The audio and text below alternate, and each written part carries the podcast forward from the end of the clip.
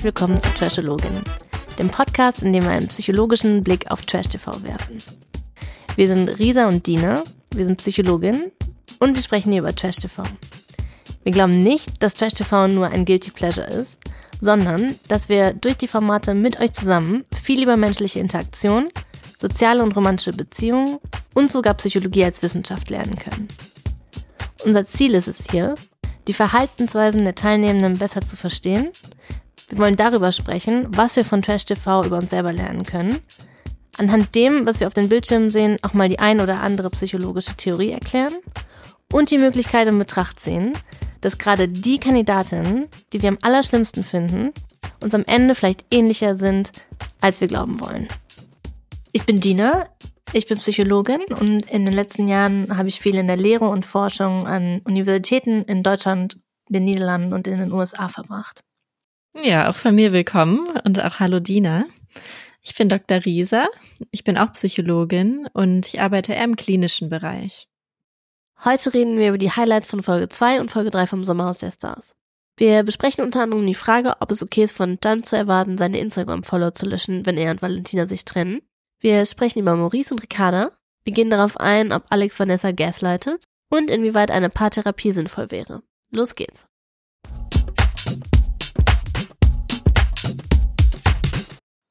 Okay, Folge 2. Als erstes, was ich mir aufgeschrieben habe, sind Valentina und Jan.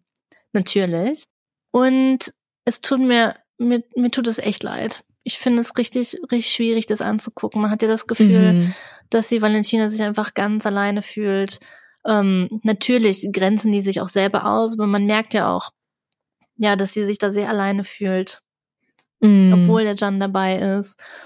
Und ja, ich, es gab ja auch dann diese, diese Situation am Lagerfeuer, wo die gefragt wurde, wie sie mit dem Hate umgeht. Und da hat die ja auch so ganz kompetent geantwortet und hat gesagt, nee, das juckt sie alles nicht, aber kann ich mir schwer vorstellen, dass sie das nicht juckt. Also vor allem, weil die ja auch noch, die ist ja noch sehr jung. Ich stelle mir das richtig, richtig schwierig vor. Mm, ja, ich habe auch gemerkt, dass sie sich so in den Gesprächen, auch im Interview, sehr abgeklärt gibt, sehr professionell, distanziert, nicht so emotional ja da einfach nicht so Gefühle auch zeigt in den Gesprächen. Aber wir sehen ja auch immer wieder in so intensiven Situationen, wie zum Beispiel diesen Challenges, da kommen dann alle möglichen Gefühle hoch und auch so, ja, ganz durcheinander, alle Gefühle nebeneinander. Also es ist so beides, ne? Auf der einen Seite, wenn sie wenn sie ruhiger ist, ähm, gibt sie sich eher so abgeklärt und logisch, aber man merkt schon, dass da ganz, ganz viele Gefühle dahinter stecken, die sie verständlicherweise vielleicht auch gar nicht so zeigen oder mit uns, vor uns reflektieren möchte. Muss sie ja auch gar nicht. Hast du ein Beispiel? Was für ein Gefühl meinst du da genau? Oder welche Gefühle meinst du da? Also zum einen in den Challenges ist, ist sehr, sehr intensiv. Also ich fühle immer total mit mit ihr, auch wenn noch nichts besonders, mh, mm, noch keine Streitsituation ist oder so, ist ja sehr verbal auch in, wenn sie sich unwohl fühlt, ist vielleicht so, dass sie eher schreit und man kriegt es immer so verbal mit. Also so vielleicht Angst auch, je nachdem, was, was gerade für eine Challenge ist. Mm. Und sobald die dann schwieriger wird oder die vielleicht drohen zu scheitern, dann kommt ja auch Wut mit, Ärger, wahrscheinlich auch Sorge, ähm, vielleicht auch Angst, weiß ich nicht, sich bloßzustellen vor den mhm. Zuschauenden. Also ich kann es gar nicht so auseinanderhalten. Ich habe das Gefühl, da kommt so ein wilder Mix, da kommen auf jeden Fall ganz viele Gefühle auf, aufeinander. Nee, ganz viele Gefühle auf einmal. Mhm.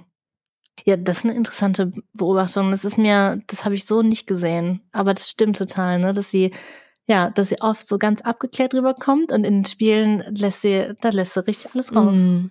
Ja, ja. Was ich bei den beiden, was mir auch aufgefallen ist, ist, dass ja einerseits die beiden so als Team gegen alle anderen eigentlich sind. Aber ich glaube, dass Valentina auch merkt, dass die anderen eigentlich nur sie, ja, so, wie kann man es sagen, als Gegnerin sehen. Und dass ja auch öfter mal Kommentare Jan gegenüberkommen, zum Beispiel, was mir aufgefallen ist, ist, dass gesagt wird, lass dich nicht so von ihr benutzen, red ihr nicht so nach dem Mund. Also, dass sie wahrscheinlich schon gemerkt hat, die anderen haben die Einstellung, sie ist diejenige, die das Ganze leitet, sie ist wirklich die Gegnerin. Und Jan ist vielleicht sogar auch eher der Arme, der ihr folgt, vielleicht ein bisschen naiv, den man, den man aufwecken muss, dem man die Augen öffnen muss, ähm, dass er ihr nicht folgen soll, aber mm, ja, und das, das entzweit die beiden vielleicht auch ein bisschen oder das macht sie auf jeden Fall noch mal einsamer. Und ist das dein Gefühl vom John? Weil was du beschreibst, das klingt ja tatsächlich, als ob der ein bisschen so ein ihr Schoßhündchen wäre. Ne? Würdest du das so unterschreiben? Nee, -mm, nee. Ich habe das Gefühl, dass die anderen halt gerne Valentina eben als die vielleicht auch die Böse sehen wollen und Jan einfach nicht so sehen. Also vielleicht ist es auch gar keine Absicht, ähm, aber dass, dass einfach eher Valentina als diejenige gesehen wird, die die Gegnerin ist. Aber nee, würde ich nicht so sehen. Ich habe schon das Gefühl, dass er seinen eigenen Kopf hat. Nicht umsonst streiten die ja auch öfter mal. Ja, ja, das wäre auch mein Gefühl. Hm. Was ich mir als nächstes rausgeschrieben habe, was ich richtig spannend fand, war diese ähm, Diskussion darüber, dass der Jan seine Follower löschen muss, wenn er nicht mehr mit Valentina zusammen ist. Und ich will kurz meine Gedanken mit dir dazu teilen. Mhm. Ich fand es, ich fand es wirklich spannend, denn also um nochmal kurz zusammenzufassen, die Valentina hat ja gesagt, der Jan hat jetzt die Follower über sie gekriegt durch die Beziehung, der war ja davor nicht bekannt und wenn die sich trennen, dann muss er die halt alle wieder löschen, denn ähm, er soll sich nicht an ihr bereichern quasi. Und es war, wirkte so, zumindest was wir gesehen haben, war da ja so die einstimmige Meinung, dass es gar nicht geht. Das ist ja ganz schrecklich von der Valentina, dass sie so eine Einstellung dazu hat. Und das fand ich total spannend, weil ich da gleichzeitig dran denken musste, sobald sich mal eine Frau und ein berühmter Mann trennen, dann, wenn man da mal kurz in die Kommentarspalten guckt, dann wird direkt gesagt, oh, jetzt muss sie den berühmten Nachnamen abgeben. Oh, die waren nur hinter dem Geld her. Hoffentlich haben die gute Ehe, einen guten Ehevertrag. Und da scheint für Leute ganz klar zu sein, dass es ganz rational ist von, von einem Mann zu erwarten, dass eine Frau, wenn die nicht mehr in der Beziehung ist, dass sie dann auch gar keine Benefits aus der Beziehung mitnehmen darf und auch danach keine mehr haben darf. Aber wenn die Valentina sowas äußert, dann, ähm, ja, da findet sie überhaupt niemanden, der das so einigermaßen verstehen kann. Und es scheint so eine total, ja, ne, die, die Meinung von allen zu sein, dass es völlig abwegig ist.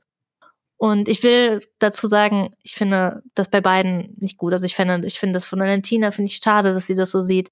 Ich finde es schade, wenn von Frauen erwartet wird nach einer Trennung, dass sie ihren Nachnamen wieder abgeben sollen oder dass die irgendwelche verrückten Eheverträge unterschreiben sollen. Also finde ich nicht in Ordnung. Würde ich mir wünschen, dass es so nicht ist. Gleichzeitig ist mir aber schon total aufgefallen, dass sowas, was so generell sozial als normal gilt, dass es bei der Valentina auf, ja, dass die Leute das ganz schrecklich und ganz abwegig finden. Mm, ja, das finde ich einen total guten Vergleich. Es ist super hilfreich, in vielen Situationen mal die Rollen umzukehren. Was wäre, wenn die Person das andere Geschlecht wäre und umgekehrt? Und dann mal zu sehen, ist es immer noch so eindeutig, die Situation? Sieht man das dann immer noch genauso? Und das ist ein, wirklich ein sehr gutes Beispiel. Und ich denke auch so gesellschaftlich sind die Menschen oft bei Frauen sehr misstrauisch. Und das Bewusstsein ist sehr dafür da oder es ist sehr sehr, sehr geschärft darauf, ob Frauen denn Männer ausnutzen, gerade Männer, die irgendeine Form von Macht oder Fame oder irgendwas haben. Da wird wirklich sehr, sehr drauf geachtet. Und es wird schnell verurteilt. Ähm, und umgekehrt habe ich auch das Gefühl, ist es nicht so arg da. Und das ist ein gutes Beispiel dafür. Ja. Ja, total. Fand ich auch. Das ist mir, äh, das ist mir richtig rausgestochen. Ja. Mm. Und ähm, was ich auch noch daraus gehört habe, dieser Satz, der mir richtig in, in, in Erinnerung geblieben ist, ist dieses Zitat von, von Valentina, dass sie gesagt hat, ich hatte nur Ratten in meinem Leben. Das hat mir richtig das Herz gebrochen. Ich, das, ich finde, das erklärt, nicht, dass es das entschuldigt, aber ich finde, das erklärt so viel von dem Verhalten, was wir, was wir schon gesehen haben von ihr, was ich, äh, was ich sehr grenzwertig fand. Mm, total. In dem Moment konnte ich es auch richtig nachvollziehen, warum sie so vielleicht auch für den eigenen Schutz diese Vereinbarung mit Jan getroffen hat. Ja. Mhm. Echt traurig. Oh, ich weiß gar nicht, ob die wirklich so eine Vereinbarung getroffen haben. Es klang ein bisschen so, aber vielleicht auch nicht. Ja, ich habe ich hab ein bisschen fantasiert, muss ich sagen, im Nachhinein. Haben die dann einen Vertrag geschlossen oder wie offiziell ist das denn? Ja, ich habe so ein bisschen drüber nachgedacht. Ich meine, vielleicht haben die auch nur drüber gesprochen und waren sich da einig drüber. Weiß ich natürlich nicht, aber es wäre natürlich ja, vielleicht, wenn sie eben Angst davor hat, dass sie ausgenutzt wird, auch von seiner Seite, wäre das ja so ein potenzieller Schutzmechanismus. Ja. Was würdest du denken? Wäre das eine gute Idee, wenn die das so gemacht haben? Wenn es ihr helfen würde, ihm mehr zu vertrauen und es anders nicht gehen würde und die sich beide wirklich einig sind und ja, darüber Konsens besteht, das so zu machen, dass für Jan auch kein Problem ist, er nicht die Absicht hat, Influencer zu werden und er ja das in Kauf nehmen würde, um mit ihr zusammen zu sein. Warum nicht? Sollen die ihr Ding machen? Oder? Wie siehst du das? Ich glaube, ich würde das, das ist ja fast so eine Art Ehevertrag eigentlich dann, ne? Oh, und ich finde es, ich finde es generell, glaube ich, schwierig. Also ich glaube, ich finde Eheverträge generell schwierig, weil ich da oft die Angst habe, dass die zum Nachteil sind von der Person, die vielleicht auch am Anfang der Beziehung weniger Macht hatte als die andere. Mhm. Und dass es so ein Hebel ist, um vielleicht die Macht, dass die eine Person noch ihre Machtposition ausnutzen kann. Ja, ich fände es schwierig. Ich glaube, ich würde da auch einfach der Valentina am liebsten sagen, das kann passieren. Vielleicht nutzt der John dich nur aus. Das kann im Leben immer passieren. Da kann man sich nicht vorschützen, kann man sich auch nicht mit so einem Vertrag vorschützen. Also ich finde das schwierig. Ich finde hm, generell ich verstehe Eheverträge Punkt. schwierig. Ja, ja, kann ich verstehen. Ich weiß nicht, ob Valentina das so annehmen könnte, deswegen dachte ich, vielleicht würde es ihr ja helfen, ne? Und wenn die beide einverstanden sind. Aber ich sehe deinen Punkt und ich denke, vielleicht kommt es auch darauf an, ob Jan noch arbeitet und sein eigenes Geld verdient oder ob er quasi für den Zeitpunkt der Beziehung für sie arbeitet.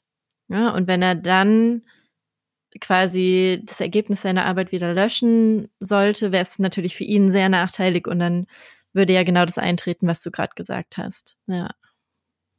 Ja, das verstehe ich. Hast du noch was zu Valentina und, und ähm, Jan und dieser Lagerfeuersituation oder möchtest du kurz zu Maurice und Ricarda rüber switchen? Eine Sache, und zwar, was ja. mir so generell aufgefallen ist bei den Spielen, ist so, wie die Paare miteinander interagieren. Das fand ich total spannend. Und da Vanessa und Jan, die ja schon auch öfter mal gestritten haben und die dann eher so hm, ja sowas gesagt haben wie nicht so oder vielleicht sogar so ein bisschen halt die Fresse, haben sie auch mal gesagt oder fick dich sogar einmal.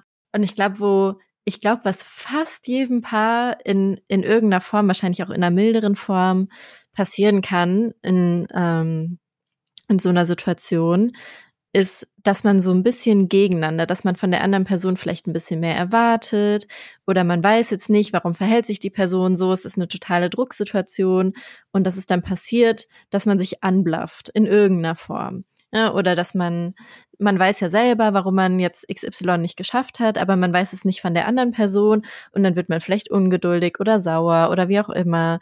Man hat auch dieses Ziel, das man erreichen möchte und ich glaube, ganz, ganz vielen Paaren passiert ist, dass sie sich streiten.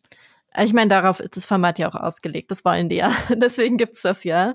Und das aber, das Einhorn, wie, wie hießen die da nochmal? Die Stehfests, genau. Dass die so das komplette Gegenteil davon waren. Die haben sich das bestimmt auch vorgenommen vorher. Aber dass sie sich so viel gelobt haben zwischendurch und toll, Schatz und so. Und ja, das ist mir nur aufgefallen. Das wollte ich nochmal erwähnen, dass ich irgendwie, ich finde das total beeindruckend, dass sie das geschafft haben. Total. Ich finde es auch richtig beeindruckend. Ich habe mir gedacht, beim Erik, ich glaube, wenn ich ihn auf einer Party treffen würde, da würden wir uns riesig streiten. Also ich glaube, der ist so ein, ich kann das gar nicht genau benennen. Vielleicht weißt du, was ich meine, aber ich habe das Gefühl, dass der jemand wäre, mit dem ich mich richtig streite. Aber gleichzeitig in dieser Situation mit der Edith finde ich den, ich finde die irgendwie, die gefallen mir eigentlich ganz gut. Und ich finde, die zeigen mhm. ganz gut. Ich fand es auch schön natürlich, dass sie gewonnen haben weil das natürlich so ganz schön zeigt, okay, wenn man zusammenhält, wenn man wirklich als Team arbeitet, dass das auch einfach, ähm, dass das auch Sinn macht. Absolut, ja. Deren Geheimnis wüsste ich gerne, wie die es schaffen, trotzdem noch geduldig miteinander zu bleiben, sich ganz auf die andere Person zu konzentrieren, sich nur zu loben gegenseitig. Das ist echt toll und das ist echt selten. Mhm. Ich bin gespannt, ob die das in den nächsten Wochen auch noch so durchziehen oder ob das, ob das auch irgendwann kippt. Weil ich könnte mir ja. vorstellen, jetzt ist es ja auch noch ein bisschen einfacher, ne? Also, das habe ich mich nämlich auch bei Claudia und dem Max gefragt, weil die sind ja eigentlich auch relativ nett miteinander. Aber bei denen habe ich das Gefühl, für die ist es auch einfacher, weil ich das Gefühl habe, dass die nichts zu verlieren haben. Weil ich denke, dass denen klar ist, dass sie die Spiele nicht gewinnen werden. Die sind einfach ja körperlich unterlegen. Ich glaube, denen ist auch klar, dass sie das Sommerhaus an sich nicht gewinnen werden, weil ja auch ja, wenn man die Jahre davor gesehen hat, da sind halt auch einfach viele Sportspiele, ähm, da muss man Ausdauer haben. Die Claudia ist, glaube ich, die älteste von allen. Für die wird klar sein, dass sie es nicht gewinnen werden. Und wenn es eh klar ist, dass man es nicht gewinnen kann, kann man wahrscheinlich auch irgendwie entspannter und netter miteinander sein, ne? Weil es gibt ja nichts zu verlieren. Ja, der Unterschied ist, dass, dass die weniger Druck haben als die anderen. Ganz genauso wie du sagst. Die haben ja auch öfter mal ein Spiel abgebrochen, wenn sie es nicht geschafft haben. Die haben es immer probiert und das finde ich super. Aber wenn es körperlich nicht ging, haben sie einfach aufgehört und die haben das sicher auch vorher besprochen. Claudia sagt einfach, wenn es von ihrer Seite nicht mehr geht und für Max ist es völlig in Ordnung. Und ja, dann hören die einfach auf und da ist einfach nicht so der Druck da. Hm.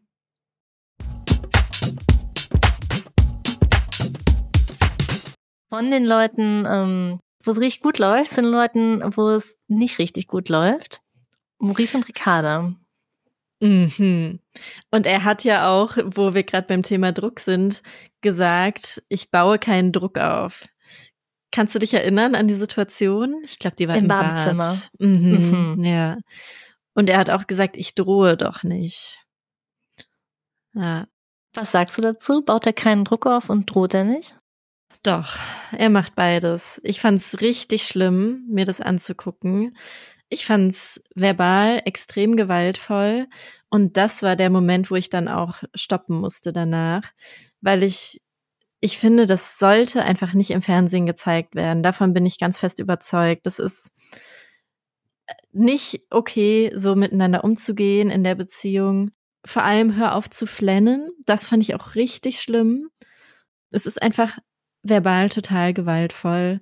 Es ist nicht in Ordnung und ich finde das richtig traurig und ich glaube, das bedrückt mich auch so bei den Folgen, dass ich denke, so viele Menschen schauen das, so viele Menschen gucken sich besonders die Paarbeziehungen und die Interaktion an und nehmen davon vielleicht mit, dass es doch ein Stück weit normal ist. Also ich möchte einfach nicht, dass es normalisiert wird. Und das ist so ein bisschen meine Sorge bei den Folgen. Hm.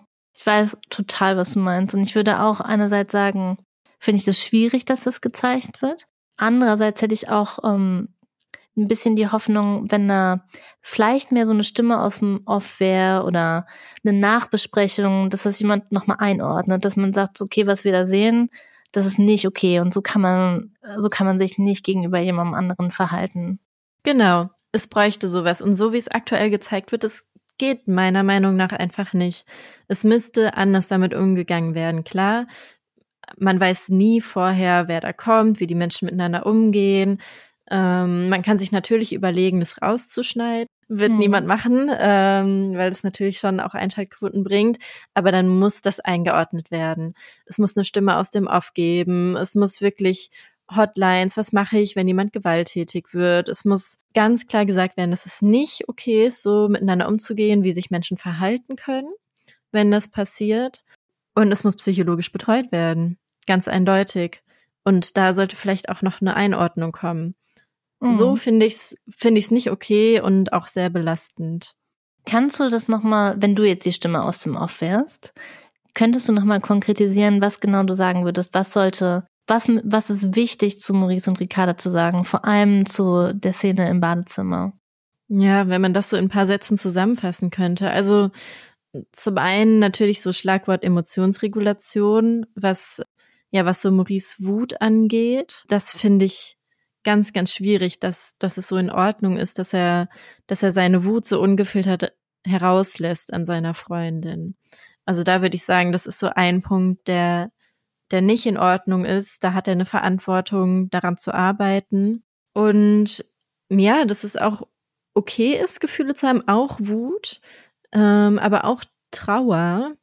Und das war ja Ricarda, ne, die so traurig war und ja, vielleicht wie man dann damit umgeht, wenn ein Partner, eine Partnerin traurig ist, wie man, ja, wie man ihr helfen kann, wie man ihr beistehen kann. Und da gibt's ja auch eigentlich nichts, was man da allgemein sagen kann. Man kann ein paar Tipps geben, aber eigentlich muss das das Paar für sich besprechen. Ne? Wie kann ich für dich da sein, wenn du traurig bist? Was brauchst du in dem Moment? Maurice lässt Ricarda ja einfach komplett alleine. Also nicht nur, nicht nur emotional. Der ist nicht nur nicht für sie da, sondern macht es eigentlich fast noch schlimmer, würde ich sagen, dadurch, dass er so abwertend und so fies auch zu ihr ist. Und gleichzeitig erwartet er aber von ihr, dass sie ihm auch noch gut zuredet. Also ich habe mir aufgeschrieben, dass im Spiel, oder war es im Spiel oder war es danach, dass er sauer war, weil Ricarda ihn nicht genug motiviert hat. Und das fand ich auch nochmal ganz krass zu sehen, was für eine Erwartungshaltung der Maurice hat. Also er hat ja die, die Erwartungshaltung, dass Ricarda sich völlig um ihn kümmert, dass sie ihn auf so einen Thron hebt, dass sie ihn anfeuert, sich um ihn kümmert und es gleichzeitig ist er aber nicht bereit, anscheinend auch nur irgendwas zurückzugeben. Mhm. Und woran ich dann direkt denken musste, sorry, wenn ich dich unterbreche, war, ähm, das passt halt total zu dem Bild, was ich am Anfang von Maurice geformt habe, wie er in seinem 90 Zentimeter Bett bei seiner Mutter liegt. Denn es kommt mir ein bisschen vor, das, was wir sehen, natürlich, ne? Wir wissen nicht, vielleicht ist Maurice ganz anders im normalen Leben, vielleicht haben sie alle seine guten Szenen rausgeschnitten. Aber das, was ich sehe, wirkt für mich so wie ein verwöhnter Sohn und seine Mutter. Jemand, der von seiner Mutter alles erwartet und aber nichts, nichts gibt. Weil ja so eine Mutter-Kind-Beziehung oder eine Eltern-Kind-Beziehung ist ja unausgeglichen oft. Ne? Ist ja schon so, dass natürlich die Eltern mehr geben, dass die sich kümmern und dass die hinter dem Kind stehen und vielleicht nicht unbedingt so viel zurückerwarten. Und das Gefühl hatte ich bei Maurice auch, dass er die Ricarda einfach nur so als seine Versorgerin sieht, die sich um ihn kümmert, die dafür da ist, ihn anzufeuern, aber dass er nicht zurückgeben will. Mhm. Ich habe das Gefühl, wir sind schon fast bei Folge drei, weil da hat man das nochmal sehr gesehen. Sie geht sehr auf ihn ein. Auch diese Szene im Garten, wo er so ganz wütend wird und ich glaube, da hat er Angst, rausgewählt zu werden. Aber da möchte er keinen Rat von ihr und ist weiterhin wütend und lehnt sie ab.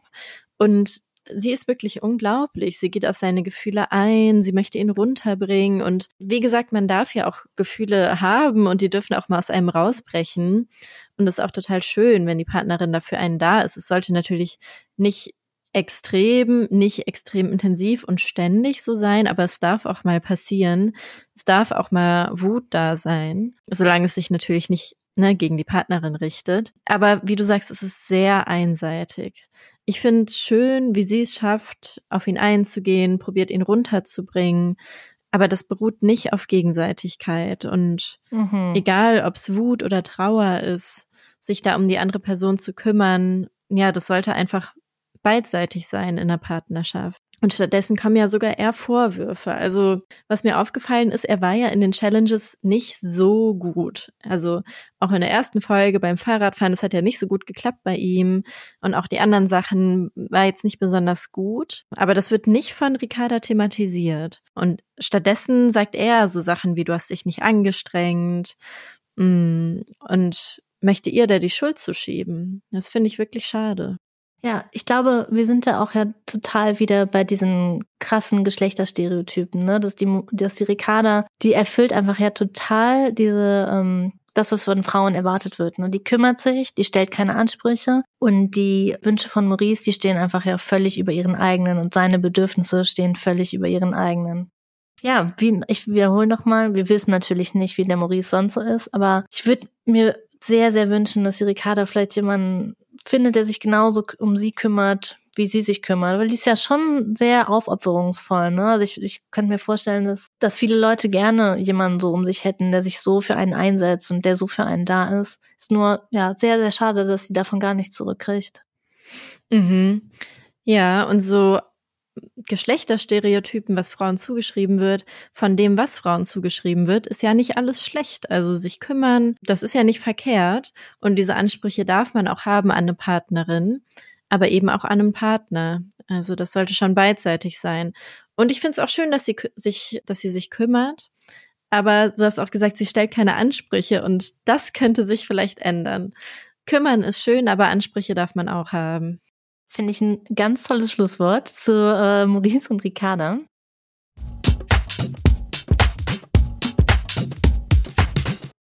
Aber das nächste Thema ist auch nicht, nicht weniger schwer. Und zwar habe ich mir da aufgeschrieben, der Streit von Valentina und Alex. Möchtest du beginnen? Was, was war dein Gefühl? In Folge zwei am Ende sehen wir einen Streit zwischen Valentina und Alex, wo sie, ich kann dir gar nicht mehr genau sagen, worum worum es ging. Meine Einschätzung oder wie ich das empfunden habe, war, dass die Valentina sich überlegt hat, okay, wen kann ich hier richtig zum Ausrasten bringen und offensichtlich, die ist ja nicht blöd, offensichtlich ist es Alex. Es ist ja offensichtlich, dass man beim Alex nur lang genug pieksen muss, bis der an die Decke geht. Und die Valentina ist ja auch einfach richtig der Endgegner für jemanden wie Alex. Ne? Das ist ja auch schon, ich finde es auch ähm, unangenehm, das anzugucken, weil ich mich weil ich mir auch nicht sicher war, wie ich damit umgehen würde, wenn jemand so zu mir wäre wie Valentina zum Alex, weil die lässt ja wirklich nicht locker. Und ich finde, sowas ist man ja auch eigentlich, oder ich bin das in meinem normalen Leben überhaupt nicht gewohnt, dass jemand sich so mir gegenüber verhält und dass jemand so auf Konfrontation auf, aus ist. Und ich wüsste überhaupt nicht, wie ich darauf reagieren soll und was ich da machen soll. Und ich fände es richtig schwierig. Ja. Und Alex findet es anscheinend ganz genauso schwierig wie ich. Und man merkt ihm, finde ich, an, dass er kurz davor ist, gleich auszuflippen. Ich finde, man merkt ihm total an, dass er sich vorgenommen hat, nicht darauf einzugehen, dass er ein anderes Bild nach außen hin abgeben möchte und dadurch wenig reagiert, nicht auf sie eingeht und es bietet natürlich noch viel mehr Fläche und das macht ja vielleicht auch sauer, ne? wenn jemand nicht auf dich reagiert, nicht auf dich eingeht, vielleicht sogar gar nicht reagiert, gar nicht antwortet, macht ja auch sauer und dann kommt wieder Valentina, die wieder was sagt und ich sehe das genauso wie du, man hat das Gefühl, in ihm brodelt es. Das hält er nicht mehr lange durch, würde ich prophezeien. Ja, das würde ich auch prophezeien. Also ich gebe dem äh, ja, ein, zwei Folgen noch.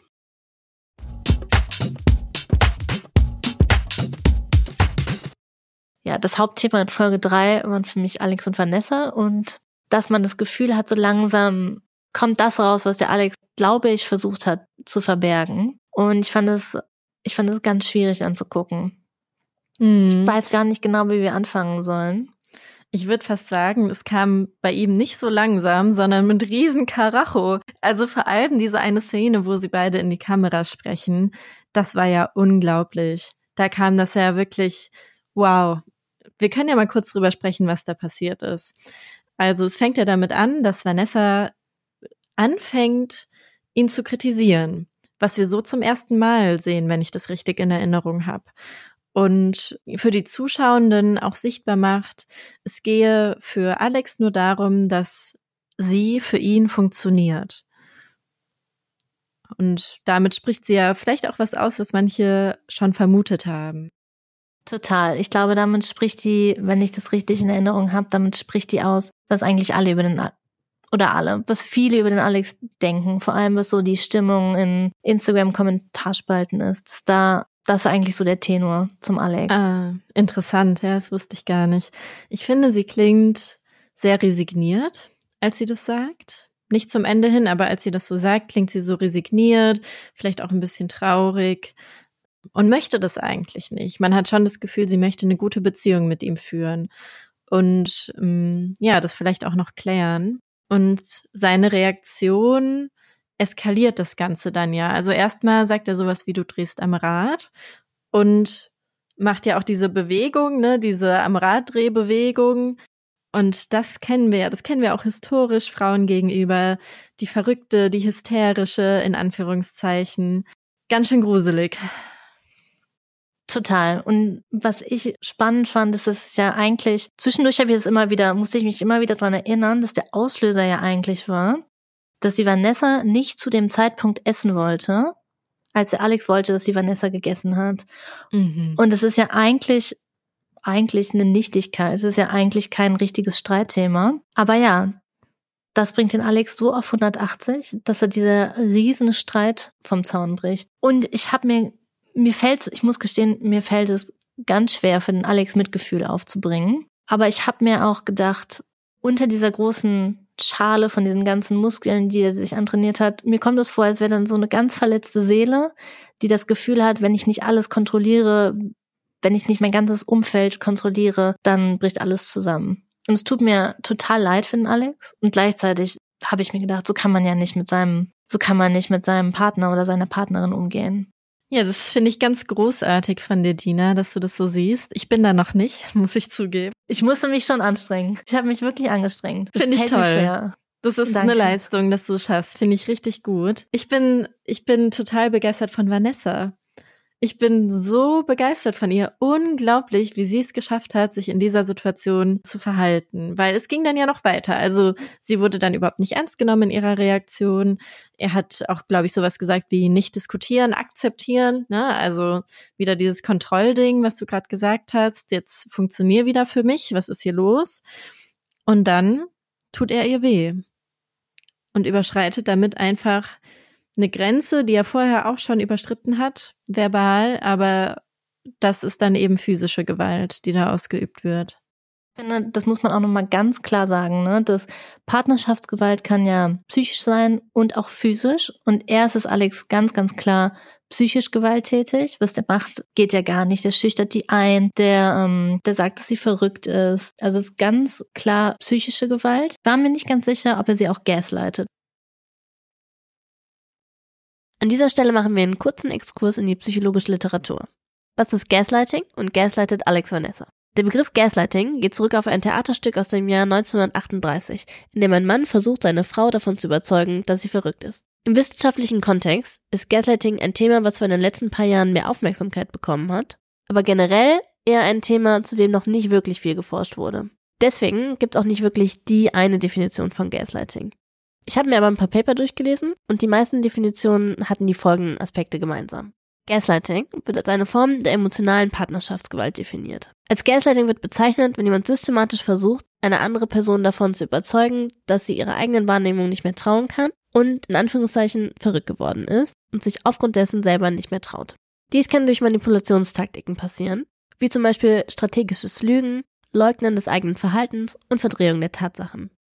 Ein Beispiel aus dem Theaterstück, was ich am Anfang erwähnt habe, wäre zum Beispiel, dass der Mann im übertragenen Sinne immer heimliches Thermostat hochdreht, der Frau aber einreden will, sie hätte es selber getan. Die Folgen von Gaslighting sind zum Beispiel ein verringertes Selbstwertgefühl und ein verringertes Vertrauen in andere Menschen.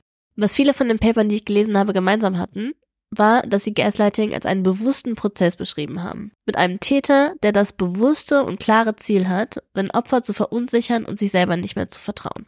Genau hierin liegt auch der Grund, warum ich das schwierig finde zu sagen, dass Alex Vanessa gaslightet. Denn ich bin mir nicht sicher, ob er das wirklich vorsätzlich macht. Vielleicht gaslightet Alex Vanessa. Vielleicht hat er aber auch nur sehr stark dieses Bild von der, in Anführungszeichen, hysterischen Frau internalisiert, die überempfindlich und überemotional ist. Damit wäre der Alex sicher nicht allein, denn Frauen als irrational und hysterisch zu klassifizieren, hat eine sehr lange Tradition in der Gesellschaft und auch in der Psychologie. Vielleicht geht Alex also wirklich davon aus, dass Vanessa nicht kompetent genug ist und seine Hilfe braucht, um ihre Empfindungen und ihre Gefühle zu deuten.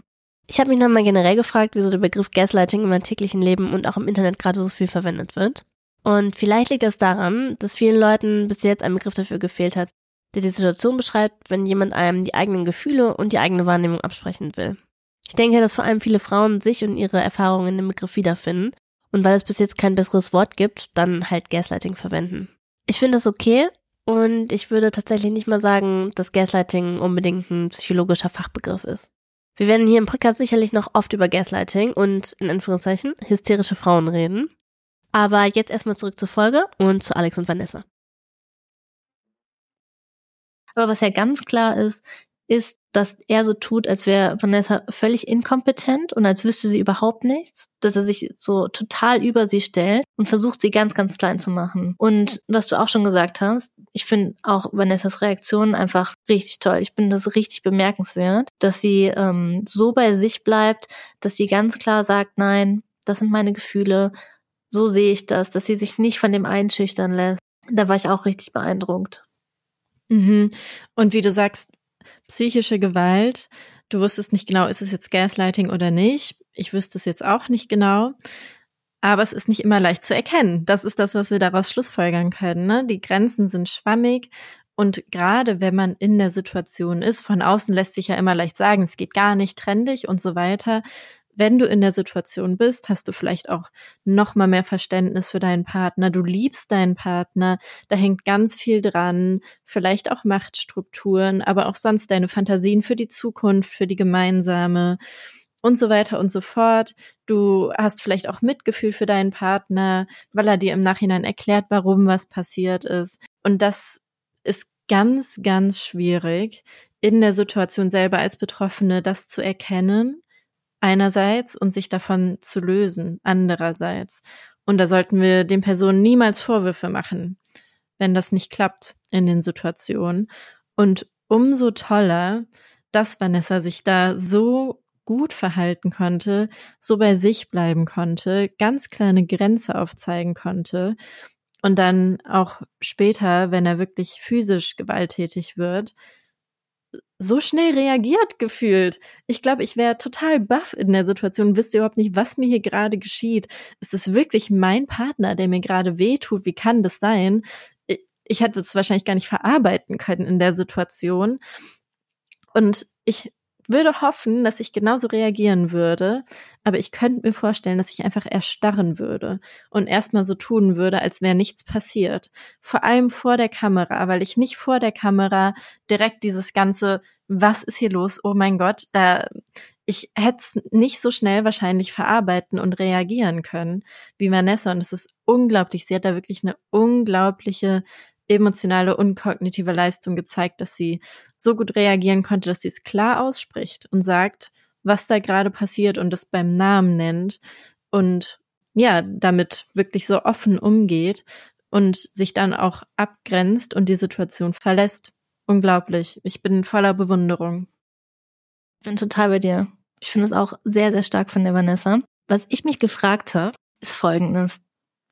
Denn ich sehe da eine klare Eskalationsstufe oder es kommt mir vor wie eine Eskalationsstufe. Und das fand ich richtig bedenklich, denn wir haben ja gesehen, dass wegen dem Sandwich oder wegen, weil sie irgendwie zum falschen Zeitpunkt essen wollte, da ist ja dieser, dieser Streit, wo auch er dann ganz klar psychisch gewalttätig ist. Und dann ist dieses Bohrerspiel. Und ich fand es ein, eine krasse, ein krasses Timing für das Bohrerspiel, weil da ja auf einmal die, die Power-Dynamik wieder total umgeswitcht ist. Ne? Dann war ja eigentlich der Alex der Hilflose, der konnte nicht wirklich was sehen und die Vanessa stand da oben auf diesem Podest und man hat auch, ich hatte das Gefühl, dass es eine tolle Situation ist, wo die so die Power zurückkriegen kann, ne, wo die auf einmal in der Machtposition ist und natürlich war ich ein bisschen schadenfroh und habe es auch schon genossen, den Alex da so total hilflos zu sehen, der darauf hören muss, was die Vanessa jetzt sagt. Ja, es war für mich so eine ganz klare Situation, wo sie sich die Power zurückgenommen hat und dann direkt danach oder zumindest wurde es uns direkt danach gezeigt, eskaliert der Alex von äh, psychischer Gewalt zu, zu physischer Gewalt. Ich fand das total schwierig, dass es direkt danach kam, wo die Situation war, wo die Vanessa sich die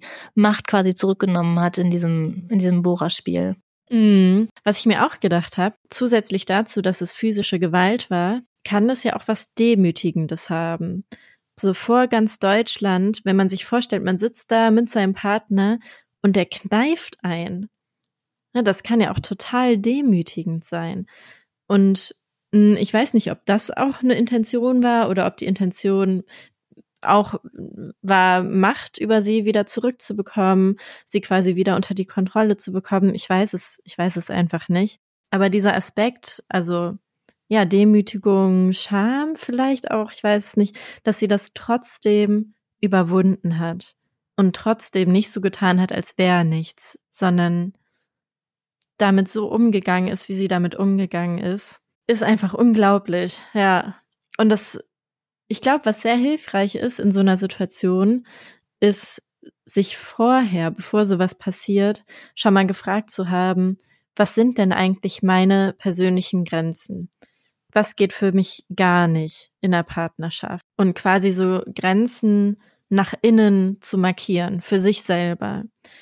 So dass man das schon mal nicht mehr in dieser Situation innerlich diskutieren muss, sondern sich da ganz klar ist, ah, das ist das, okay, da ist die Grenze überschritten, sich da vorher mal bewusst Gedanken drüber gemacht zu haben. Weil, wie gesagt, von außen denkt man immer, na klar, das geht natürlich gar nicht. Aber wenn man in der Situation ist, ist das, glaube ich, einfach so unglaublich. Man, man stellt sich ja niemals vor, dass der Partner gewalttätig werden könnte. Damit rechnet man einfach gar nicht. Mm, und ich denke, sowas kann hilfreich sein. Muss es natürlich nicht, aber kann hilfreich sein. Und natürlich ist es auch hilfreich in der Partnerschaft, wenn die funktionieren soll, auch gegenseitig zu kommunizieren. Wie können Grenzen nach außen kommuniziert werden? Also gegenseitig. Wie kann ich dir meine Grenze kommunizieren? Wie kannst du meine Grenze bemerken? Verbal und nonverbal. Das könnte eine Eskalation verhindern. Danke, dass du das nochmal so klar sagst. Und ich finde es auch richtig wichtig, dass das nochmal so klar gesagt wird, weil ich finde auch, dass der Alex zu sehr zu Wort kommt in, in der Folge und auch in den Folgen davor. Und der redet das ja sehr klein. Und ich finde es nochmal ganz wichtig, das ganz klar zu benennen, dass es einfach überhaupt nicht geht. Mhm. Ich finde auch, wir müssen viel mehr bei Vanessa sein. Die ist so ein ganz tolles Beispiel, ein ganz tolles Vorbild, wie sie damit umgeht. Ja, und das ist ja auch, ja, einfach schön. Also, ja, das fand ich auch wirklich schön zu sehen, dass eine Frau das ja so toll geschafft hat, in der Situation zu reagieren.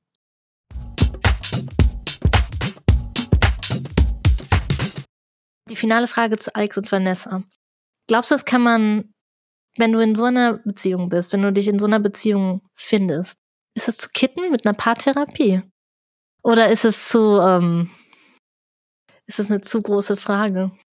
Kommt drauf an, was mit Kitten gemeint ist. Ob man die Partnerschaft noch fortführen kann. Sicher kann man eine Partnerschaft fortführen und das machen ja auch viele. Aber ich finde, die Frage ist viel wichtiger, was wäre für Vanessa das Beste? Nicht für die Partnerschaft. Muss man so eine Partnerschaft kitten? Warum sollte man so eine Partnerschaft kitten wollen? Man muss Partnerschaften nicht immer unbedingt weiterführen und kitten wollen. Und Paartherapie kann tatsächlich auch zur Trennung sein. Also viele denken, eine Paartherapie ist dazu da, um Beziehungen fortzuführen, erfolgreich. Aber das stimmt gar nicht. Paartherapie kann auch sein, um gemeinsam einen guten Weg zu finden, sich zu trennen. Das nur am Rande. Und ja, ich denke, hm, die Frage ist, wann ist es eine Beziehung, warum sollte man eine Beziehung fortführen? Tut sie mir besser, als wenn ich Single wäre? Macht es mich glücklicher, als wenn ich alleine wäre? Und natürlich, ganz grundsätzlich die Frage, ist es gefährlich für mich? Und wenn die Partnerschaft weiterhin gefährlich für Vanessa wäre, dann kann das auch keine Paartherapie ändern. Aber natürlich ist es ihre Entscheidung, ja, wie sie da weiter vorgeht und das kann ihr auch niemand vorschreiben, das, das muss sie alles selber machen und wenn sie Hilfe möchte, dann sollte sie die unbedingt bekommen. Aber niemand kann eine Entscheidung für sie treffen und sie ist eine erwachsene Frau und ja, sie sollte in jeder Hinsicht unterstützt werden. Aber wie gesagt, selber in der Situation zu sein, ist immer was anderes, als von außen drauf zu gucken und es ist immer leichter von außen zu sagen, trenn dich. Und es ist unheimlich, unheimlich schwer, sich in missbräuchlichen Beziehungen zu trennen.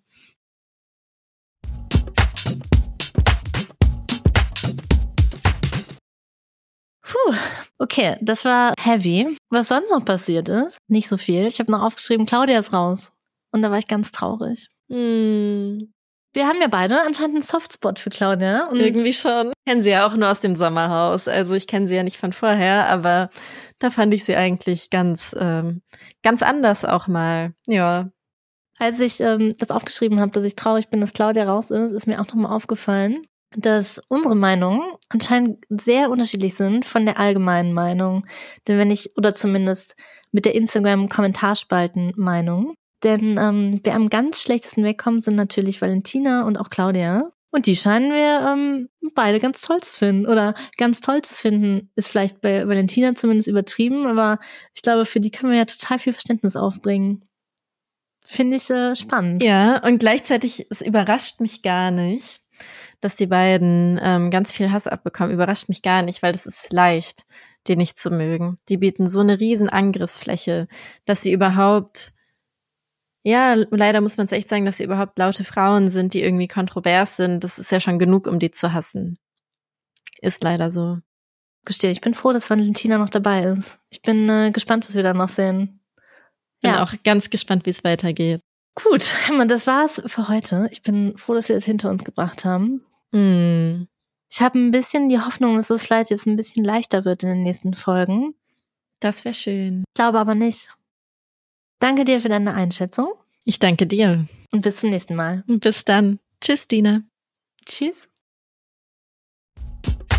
Das war Trashologin, der psychologische Blick auf Trash TV. Alle Aussagen in diesem Podcast sind nur unsere persönlichen Meinungen, die auf kurzen Fernsehausschnitten basieren. Wir stellen hier viele Vermutungen an, aber nichts davon sind unbestreitbare Fakten. Es könnte auch alles ganz anders sein. In der Psychotherapie kann man keine Ferndiagnosen stellen. Deswegen ist auch nichts, was wir hier sagen, einer Diagnose gleichzusetzen. Wir geben in unserem Podcast manchmal Tipps und Ideen, was ihr ausprobieren könnt, aber der Podcast ist keine psychologische Beratung und wenn ihr das Gefühl habt, ihr braucht psychologische Unterstützung oder Psychotherapie, dann ruft bei der Terminservicestelle 116 117 an.